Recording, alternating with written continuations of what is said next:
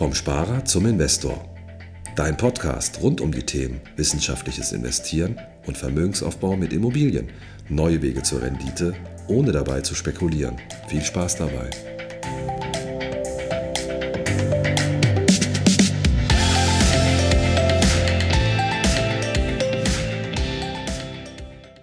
Hallo und herzlich willkommen zum Podcast vom Sparer zum Investor.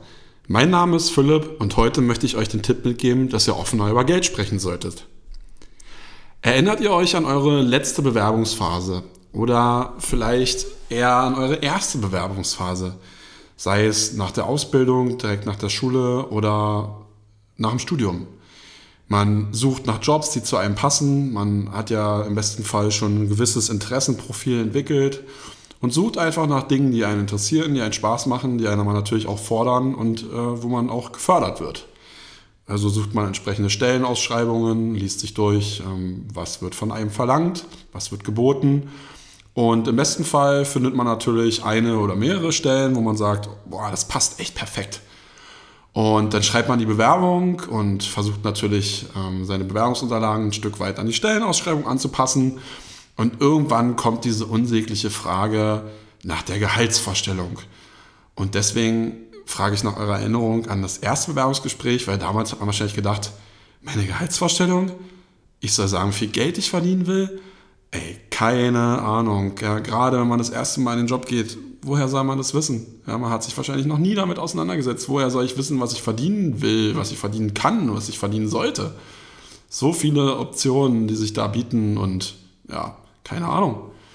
Und genau die Erfahrung habe ich gemacht. Ich habe in den Anfangsjahren oder in den Anfangsmonaten meiner Beratertätigkeit tatsächlich auch viel Zeit damit verbracht, jungen Menschen in das Berufsleben zu helfen, nach dem Studium ja, primär. Das heißt, die hatten ihren Bachelor oder Master in der Tasche und äh, gingen dann das erste Mal in ihrem Leben ins Bewerbungsverfahren.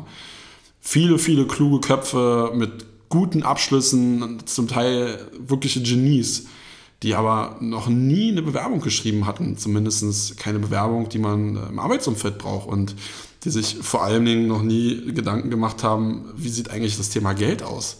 Ja, weil ja, man spricht ja nie über Geld. Selten.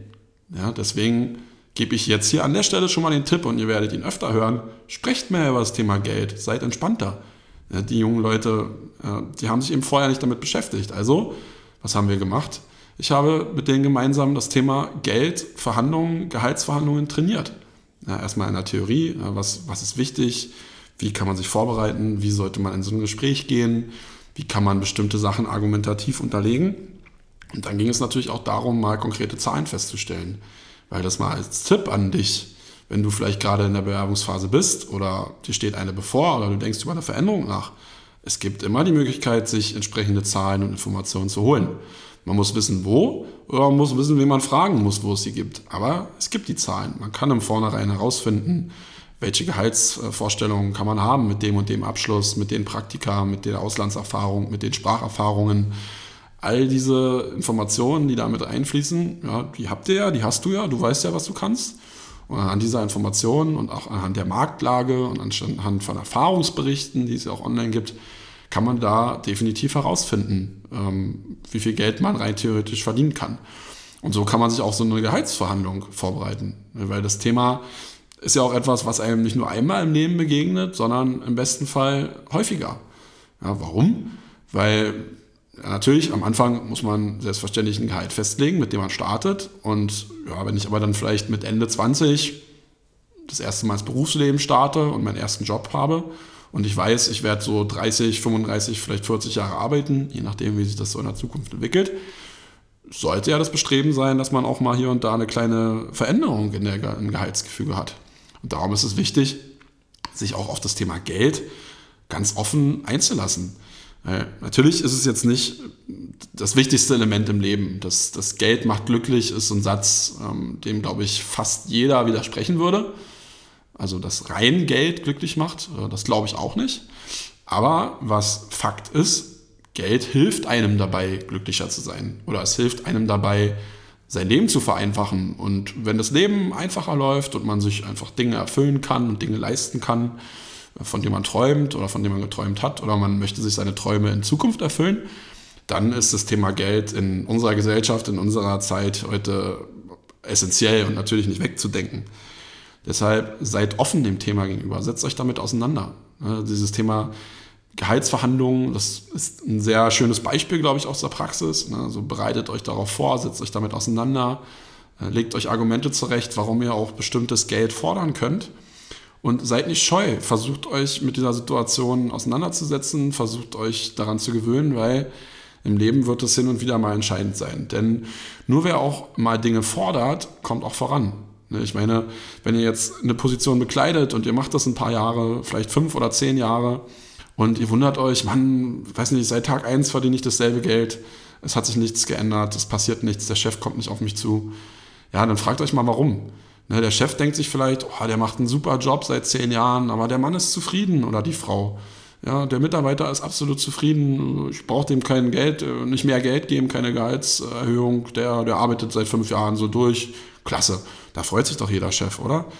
Und deshalb, auch in der Hinsicht, man muss Dinge auch fordern. Ich habe einen guten Freund, ähm, der, der arbeitet auf Montage ähm, im Tiefbau und das ist so der klassische Fall, er arbeitet sich einfach hoch. Ne? Er war auch früher nicht, nicht besonders gut in der Schule, war auch nicht so engagiert, hat dann eine Ausbildung gemacht und schafft es aber Jahr für Jahr, sich sukzessive nach oben zu arbeiten. Warum?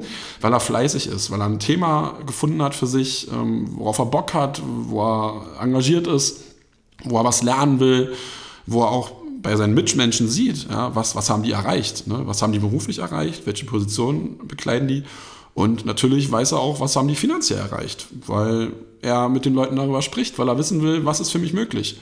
Und so schafft er es Jahr für Jahr, sich, sich zu verbessern, neue Dinge zu erlernen, neue Positionen zu bekleiden. Und er ist auch jemand, der mehr oder weniger knallhart zu seinem Chef sagt, ich habe die und die Leistung gebracht ich, ich sehe mich auch noch äh, auf höheren Leistungen äh, arbeiten oder ich sehe die Möglichkeit, dass ich noch höhere Leistungen erreichen kann.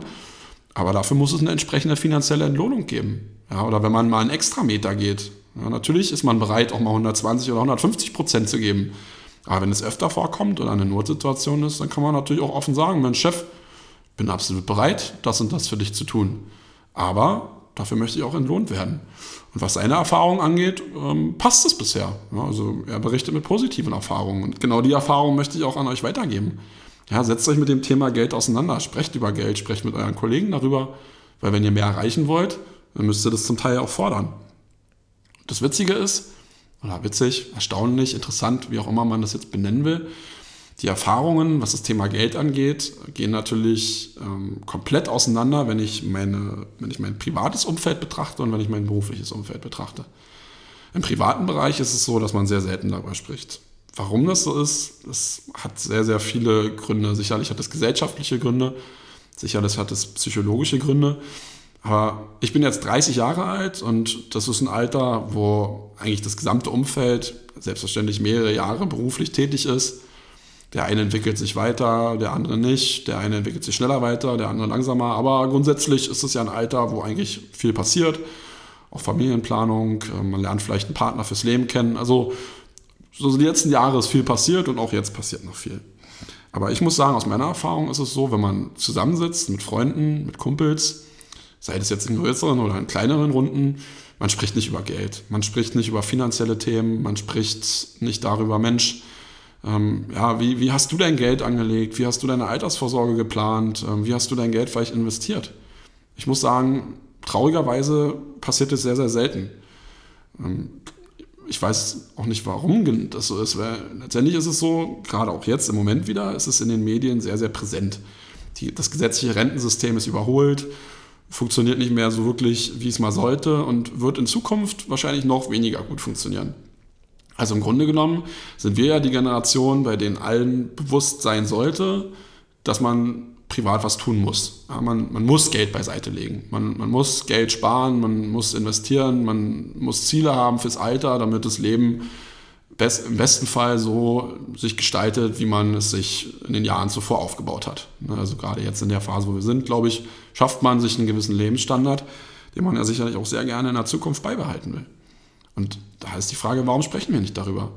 Ich rede jetzt auch nicht davon, dass man auf einem Geburtstag, wenn man mit 30, 40 Leuten im Saal steht, irgendwie anfangen muss, äh, groß ja, Reden zu schwingen und sagen, ich habe das und das gemacht, wie macht ihr das?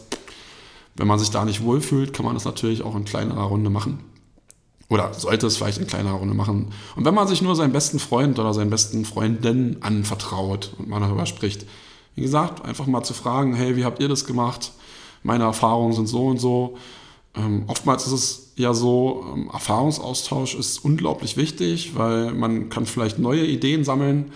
Vielleicht stellt man fest, dass der Weg, den man bisher gegangen ist, noch nicht der optimale ist. Also es gibt so viele Varianten, die entstehen können, wenn man darüber spricht. Und natürlich ähm, passiert es aus, aus meiner beruflichen, ähm, aus meinem beruflichen Interesse heraus, dass ich vielleicht mal derjenige bin, der darüber spricht, ähm, in, in, so einer Konstellation, wenn man mit Bekannten oder Freunden zusammensitzt. Klar ist es so ein bisschen in Anführungsstrichen Berufskrankheit. Und äh, mir geht es aber in der Situation auch nicht darum, die Leute, die Menschen zu durchleuchten. Also ich frage jetzt nicht, sag mal, wie sah dein letzter Gehaltscheck aus oder wie viel Geld hast du auf dem Konto? Das sind Informationen, die natürlich sehr privat und vertraulich sind und manch einer redet auch darüber, manch einer nicht, also die meisten eher nicht. Sondern mir geht es ja auch eher darum, dass ich dann aus beruflichem Interesse und dann natürlich auch aus freundschaftlichem Interesse heraus sage, Mensch, ja, was hast du bisher gemacht? Wie bist du aufgestellt? Ähm, wie hast du so deine Altersvorsorge geplant? Oder dass man einfach nur mal allgemein einen Tipp in die Runde gibt. Hey Leute, vielleicht lest ihr euch mal den, den Artikel durch oder kümmert euch grundsätzlich darum, und wenn ihr einen Ansprechpartner braucht, ähm, wisst ihr auch, dass ihr auf mich zukommen könnt ja, und, und Fragen stellen. Und wenn es nur Fragen sind und ich euch einfach mal so ein Stück weit den Weg zeige und ja, aus, auch aus den Situationen heraus sind äh, bei mir Kundenkonstellationen entstanden. Also, dass einfach Freunde und Bekannte Fragen hatten. Vielleicht hatten sie mal die Scheu, die nicht zu stellen, aber irgendwann war der Punkt, wo man dann einfach gesagt hat, okay, man geht mal auf mich zu und ja, ich bin ja in der Lage, Fragen zu beantworten und ich bin auch in der Lage, eventuelle Herausforderungen zu lösen, die ihr habt. Und deswegen, ja, seid euch da nicht scheu, sprecht darüber, sprecht mit anderen Menschen darüber, sprecht gern mit mir darüber. Ähm, erst gestern habe ich ähm, eine Dokumentation gesehen und zwar ging es da um ähm, Deutschlands Top-Reiche und wie die ihr Leben verbringen. Ja, da ging es also tatsächlich um Milliardäre. Also wir haben, glaube ich, 100 130 oder 150 Milliardäre in Deutschland oder 180, weiß nicht, ungefähr so in dieser Zahl. Ich habe es mir jetzt nicht ganz gemerkt. So viele Milliardäre haben wir. Ne? Also das sind die Superreichen. Und in der Dokumentation ging es ein Stück weit darum, ähm, ja, wer sind diese Menschen? Wie sind sie so erfolgreich geworden? Warum, sage ich mal, sind viele auch ein bisschen bedeckt? Warum haben viele ähm, nicht das Interesse, in die Öffentlichkeit zu gehen und darüber zu sprechen? Weil ja, häufig ist es eben so, dass, dass eine Neiddebatte entsteht, wenn man über solche Menschen spricht, die eben so viel Geld haben, dass es ja für viele von uns ähm, gar nicht mehr irgendwie ähm, greifbar ist. Weil als Milliardär, gut, man hat einen anderen Lebensstil, aber für, für dich und mich und für viele von uns ist die, der Gedanke, eine Milliarde Euro zu haben, sicherlich absolut utopisch und man kann sich nicht vorstellen, dass man sich dann noch irgendwelche finanziellen Fragen stellt oder stellen muss.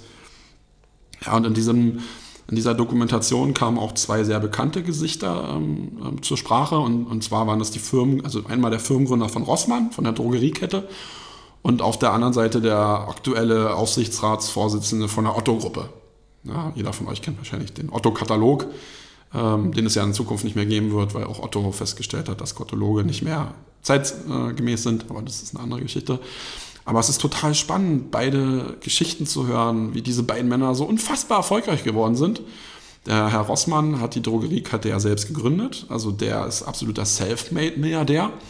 Und auch der Herr Otto, gut, er ist nun Erbe, ja, sein Vater, der Großvater hat damals die Kette äh, gegründet, aber auch er hat berichtet, dass der Familie ja nichts geschenkt wurde. Ne? Also die waren ehemalige Flüchtlinge aus der preußischen Region und haben dann es geschafft, ein riesiges Imperium aufzubauen. Und wenn man sich mal vorstellt, zur Otto-Gruppe gehören insgesamt 123 Unternehmen. 123 Unternehmen, über die der Herr Otto heutzutage sozusagen als absolute Oberposition äh, das Sagen hat, ähm, in der er alle Entscheidungen treffen muss. Und da muss man einfach sagen, da ist es eigentlich nicht angebracht, neidisch zu sein, sondern da sollte man mit einer gewissen Portion Ehrfurcht und auch mit einer sehr, sehr großen Portion Interesse draufschauen und sich fragen, okay, wie, wie sind diese Menschen erfolgreich geworden? Ähm, was, was haben sie für Entscheidungen getroffen? Und ähm, ja, warum ist es so, dass, dass wir hier nicht so offen über Geld sprechen können? Ja, ähm, das war für mich nochmal wieder sehr inspirierend, sowas auch zu sehen. Und ähm, zum Beispiel hat auch der Herr Otto gesagt, dass es für ihn sehr, sehr wichtig ist, der Gesellschaft auch was zurückzugeben. Er spendet sehr, sehr viel Geld. Und ähm, natürlich ist es so, wenn man das Verhältnis sieht, bei einem Milliardär ist vielleicht eine Million oder fünf Millionen oder zehn Millionen Euro ist gefühlt nicht, nicht sehr viel, weil der merkt es nicht auf dem Konto. Aber grundsätzlich muss man sagen, auch, auch die Summe ist erheblich und kann sicherlich sehr, sehr viel Gutes tun. Und deswegen finde ich es auch wichtig, dass man sich auch mit solchen Menschen auseinandersetzt. Ähm, klar habe ich jetzt nicht die Möglichkeit, zu Herrn Otto oder zu Herrn Rossmann zu gehen und mit denen persönlich zu sprechen. Aber man kann sich solche Dokumentationen angucken und kann vielleicht mal hinter die Fassaden blicken und sich anschauen, wie die Firmengeschichte ist, was diese Männer erreicht haben, um auch, sag ich mal, zu wissen, was die beiden dafür getan haben, dass sie heute finanziell an einem Standpunkt sind, ja, der sehr, sehr entspannt wahrscheinlich ist für beide. Ja, zumindest aus finanzieller Sicht. Sicherlich arbeiten beide auch noch sehr, sehr viel. Ich würde euch grundsätzlich den Tipp geben, wie ich es auch eben gesagt habe aus meiner Erfahrung, ähm, sprecht selbst, nehmt euch diesen Tipp zu Herzen und sprecht über Geld. Ja, ihr müsst jetzt nicht sofort irgendwo hingehen und, und, und äh, das jetzt absolut forcieren, aber nehmt es mal auf und versucht vielleicht mal in euren Alltagsgesprächen wenn ihr mit Freunden zusammensetzt, versucht es mal aufzunehmen, versucht es mit, mit reinzunehmen, ähm, sprecht mal ähm, sowas an, solche Themen. Wie haben eure Freunde investiert, eure Bekannten? Äh, wie haben die Entscheidungen getroffen, dass ihr da einfach äh, mal ins Gespräch geht und euch austauscht. Ich kann da auch nur noch mal einen kurzen Verweis geben. Ähm, vor zwei Wochen kam meine letzte Podcast-Folge zu dem Thema Vorbilder. Da geht es auch noch mal etwas intensiver darum, wie sich euer Umfeld auf, eure, auf euch und eure Entscheidungen auswirkt. Also ähm, wenn ihr noch mal ein bisschen mehr zu dem Thema Umfeld wissen wollt, dann schaltet gerne noch mal auf die Vorbildfolge. Ich hatte eben ja erwähnt, ähm, dass es einen eklatanten oder eklatanten schon einen großen Unterschied in meinen Erfahrungen gibt, was das Thema Geld angeht, ähm, zwischen meinen privaten Erfahrungen und meinen beruflichen, weil ich doch sehr, sehr oft erstaunt bin, ähm, wenn Menschen in Beratungssituationen kommen, wie schnell sie eigentlich die Informationen offenlegen. Also ich, wenn ich zurückdenke, muss ich ehrlich sagen, ich habe noch keine Beratungssituation gehabt, wo nicht jemand, äh, wo jemand nicht absolut offen darüber gesprochen hat, was er verdient, ähm, was er für Ersparnisse hat, welche Ziele er hat. Also erstaunlicherweise ist es so, dass diese Beratungssituation, die Beratungskonstellation anscheinend dafür sorgt, dass sofort eine gewisse Vertrautheit entsteht. Ja, weil die Leute wissen ja, sie kommen hierher, um eigentlich über finanzielle Themen zu sprechen nicht eigentlich, sondern sie wollen natürlich über finanzielle Themen sprechen. Und deshalb habe ich anscheinend einen gewissen Vertrauensbonus, den ich auch sehr, sehr genieße und den ich natürlich auch nutze, aber den ich auch genauso gerecht werden will. Und dieser Vertrauensbonus sorgt dafür, dass die Menschen in dieser Beratungskonstellation sehr, sehr offen sind. Und ich muss aber auch sagen, das ist absolut wichtig. Ja, es gibt drei Sachen, die mir in einer Beratungssituation sehr wichtig sind. Das ist Offenheit, Ehrlichkeit und ähm, Zuverlässigkeit. Das für mich eine, eine wichtige, also eine, eine funktionierende Berater-Mandanten-Konstellation herstellt. Das sind diese drei Punkte. Und das Thema Offenheit sorgt ja auch dafür, dass ähm, die Beratungs, ähm, also das Beratung, der Beratungsansatz wird vereinfacht. Ne, je offener du oder ihr mir gegenüber seid, ähm, desto einfacher ist es für mich auch, euch, euch einzuschätzen. Ja, weil es gibt nicht das perfekte Investment für jeden. Ne? Nicht du sollst zu dem Investment passen, sondern das Investment soll zu dir passen. Und darum ist es für mich auch wichtig, viele Fragen zu stellen und ähm, im finanziellen Bereich eine gewisse Offenheit herzustellen. Auch zu wissen, was sind eure Erfahrungen, wie wichtig ist euch Geld. Das sind alles so Fragen, die in der Beratungskonstellation gestellt werden. Und ähm, ja, was, was möchte ich euch als, als so letzten Tipp in der Hinsicht mitgeben. Ähm, sprecht auch mit, mit, euch, mit euch selbst über Geld. Ja, das heißt jetzt nicht, dass ihr euch vor einen Spiegel stellen sollt und, und irgendwie Selbstgespräche führen sollt oder was auch immer, sondern einfach ähm, gedanklich. Gedanklich sprecht mit euch über, über Geld. Vers versucht euch im Kopf klar zu werden. Also entweder, sage ich mal, in Vorbereitung eines solchen Beratungsgesprächs mit mir, in Nachbereitung, von mir aus auch gerne mit mir gemeinsam. Oder eben mit eurem Umfeld, was ich ja eben schon äh, genannt hatte. Aber versucht letztendlich mit euch selbst im Klaren zu sein, klare Gedanken zu dem Thema Geld zu haben. klare Vorstellungen und Ziele zu haben, äh, das wird es euch einfacher machen. Ja? Es, wird euch, es wird euch einfacher fallen, mit Menschen umzugehen. Ähm, es wird euch einfacher fallen, Dinge zu definieren in dem Bereich. Und es wird euch auch einfacher fallen, mit dem Thema Geld umzugehen. Ja, ähm, ich muss sagen, der Beruf, der Beruf hier, der Job hat dafür gesorgt, dass man auch die Scheu vor großem Geld verloren hat. Wenn das erste Mal jemand kommt und sagt, Mensch, ich will 400.000 Euro investieren oder ich habe ein Portfolio mit 400.000 Euro, das möchte ich vielleicht woanders positionieren, dann bekommt man eine ganz andere Ansicht davon, wie viel Geld jemand haben kann, was jemand auch verdient.